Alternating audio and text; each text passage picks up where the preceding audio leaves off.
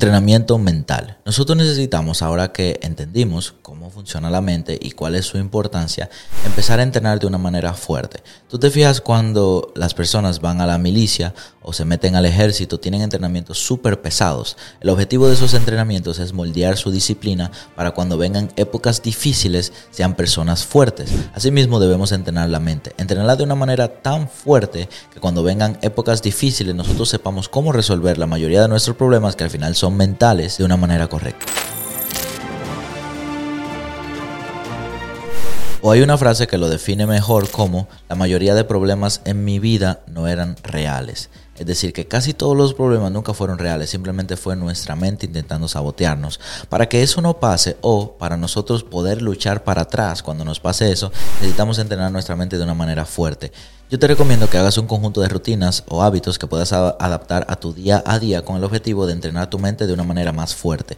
Ya pasamos la etapa del entendimiento de la mente y de por qué es importante entrenarla. Pero ahora realmente necesitamos entrenarla. Si tú quieres ser una persona que logra grandes resultados a largo plazo, entonces tienes que convertirte en una gran persona. Si tú quieres conseguir resultados nivel 10, tienes que convertirte en una persona nivel 10. Una persona capaz de crear ese resultado. Por tanto, yo te recomiendo que cada día que ya hablamos en el día anterior que ibas a sacar tiempo para ti, pero que ahora lo hagas de una manera rutinaria. Yo te voy a dejar debajo de este video un enlace con una pequeña carpeta de hábitos. En esa carpeta de hábitos o en ese pequeño calendario lo que tú vas a hacer es en la semana completa tú vas a tener tres hábitos mentales que tú no vas a fallar en hacerlos. Para hacerlo de una manera más sencilla, ponte simplemente entre 5 a 10 minutos de ese hábito cada día que cada día tú puedas dedicar entre 15 y 30 minutos solamente a esos hábitos. Te pongo un ejemplo.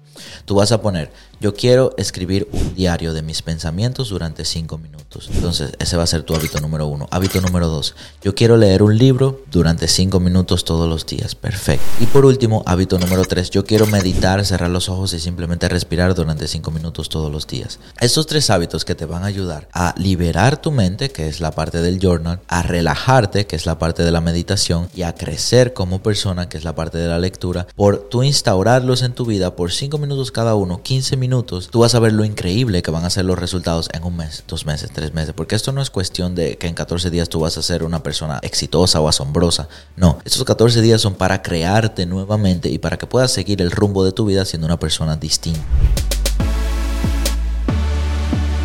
Entonces vamos a esforzarnos un poquito más por trabajar nuestra mente de una mejor manera. Nosotros no somos seres humanos perfectos, al contrario, somos totalmente imperfectos y fallamos demasiado. Pero si nosotros empezamos las cosas poquito a poquito con constancia, podemos lograr grandes resultados. La mayoría de personas quiere empezar a lo grande y por eso termina dejándolo.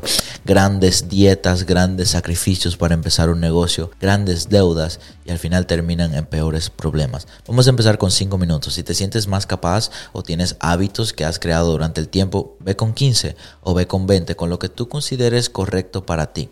Yo lo que hago actualmente es 20 minutos, 3 hábitos. Me he quedado mucho con el pensamiento del libro El Club de las 5 de la mañana que te indica o te lleva a hacer la hora de la victoria, que son tres intervalos de 20 minutos donde se realizan varias acciones distintas con el objetivo de conseguir metas a corto y largo plazo. Pero yo te recomiendo para empezar 5 minutos. Lo máximo que te recomendaría para un hábito diario sería 20, ya que no, no se convierte en algo cansón, sino algo que puedas hacer con eficacia, porque aquí lo importante no es cuánto tiempo lo hagas en un día, sino cuánto tiempo duras haciéndolo todos los días. Porque ya una vez que el hábito se convierte ya luego de 21 días, como indica la teoría de creación de hábitos, forma parte de tu vida. Y si lo sacas te sientes raro, no vas a ser la misma persona.